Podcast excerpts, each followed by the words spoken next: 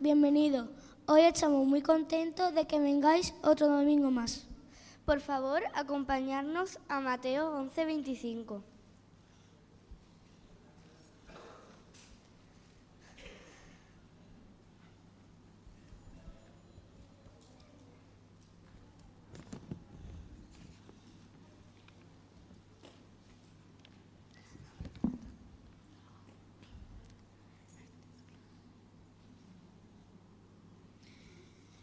El título de nuestra, predicación es Solo los niños verán al Padre.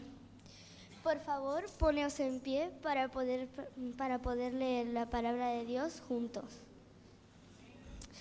En aquel tiempo, respondiendo Jesús, dijo, Te alabo, Padre Señor del cielo y de la tierra, porque escondiste estas cosas de los, de los sabios y los entendidos, y se las revelaste a los niños.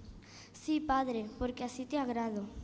Todas las cosas me fueron entregadas por mi Padre, y nadie conoce al Hijo, sino el Padre, ni el Padre conoce a alguno, sino el Hijo, y aquel a quien el Hijo la quiero revelar. Podéis sentaros.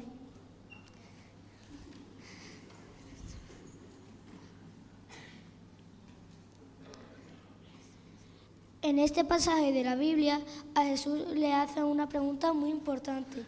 ¿Eres tú el Mesías que ha de venir? Jesús entonces le responde que sí, mostrando que se cumple lo dicho por los profetas. Después de esto, Jesús habla de la generación de su época como una generación incrédula, que no creían en las enseñanzas de Jesús. En ese momento, Jesús le agradece al Padre por esconder estas cosas de los sabios y entendidos y revelárselas a los niños. De esta forma, Jesús nos muestra dos tipos de personas. Por un lado, los sabios y los entendidos. Estas personas eran las que, las que tenían autoridad en ese tiempo y enseñaban a los demás sobre Dios.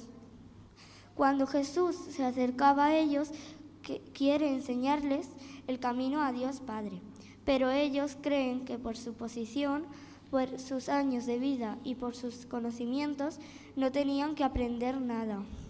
Jesús, de Jesús. No prestaron atención a su mensaje diciendo que blasfemaba.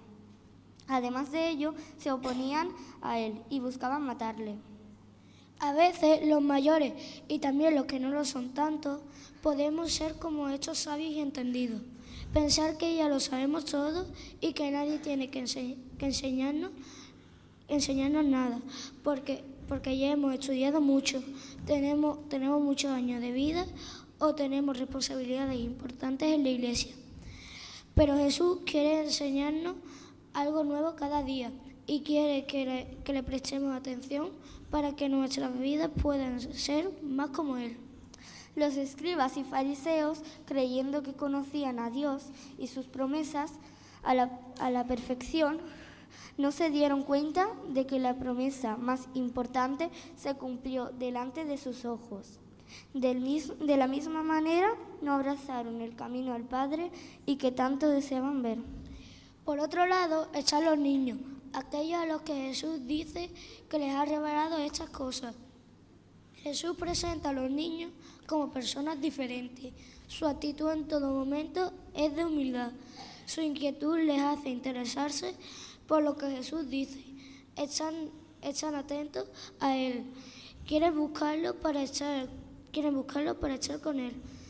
La inocencia de los niños hace que confíen rápidamente en lo que Jesús les está diciendo. Muchas veces no entienden lo que Jesús les dice, pero están confiados en aquel que les enseña, porque se ha hecho accesible a ellos. El interés de un niño por conocer y saber hace que, en ellos siempre esté la virtud de ser enseñable, de estar dispuesto a escuchar, investigar, a poner toda su atención en aquello que, le están, que tanto le interesa aprender. Esta historia nos enseña que los maestros no solo sabios y entendidos, sino los niños. El ejemplo, el ejemplo a seguir para nosotros no solo los escribas ni los maestros de la ley, sino aquellos con menor edad. Estos son más pequeños, más débiles, indefensos, pero todo ello en el reino de Dios es una virtud, porque les ayuda a no confiar en, en ellos mismos, sino en su hermano mayor, Jesús, y en Dios Padre. Para vivir enfocados en el Padre no podemos hacer más que obedecer a la persona que el Padre envió a este mundo, Jesús, su Hijo.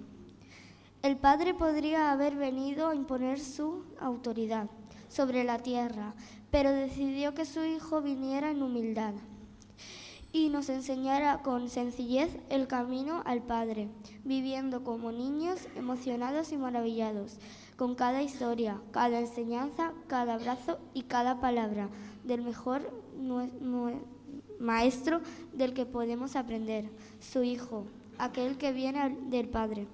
La clave para vivir este regalo de Dios es volvernos como niños, pero Jesús ante el Padre no fue orgulloso y, actuó por su propia cuenta, sino que todo lo que enseñaba era lo que había escuchado de su Padre. Que Dios, que Dios nos ayude a seguir el ejemplo de su Hijo y Maestro Jesús. A continuación vamos a pensar en, en silencio unos segundos en la palabra que hemos predicado.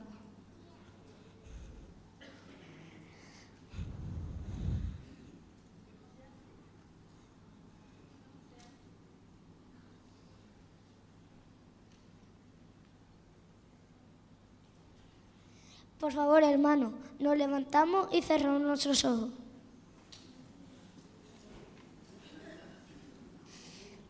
Señor, gracias porque un nuevo día hemos podido venir a la iglesia, Señor, porque nos hemos podido juntar todos para poder alabarte, Señor, y eh, porque hemos podido reunirnos. Gracias por cuidarnos, Señor. En el nombre de Jesús, amén.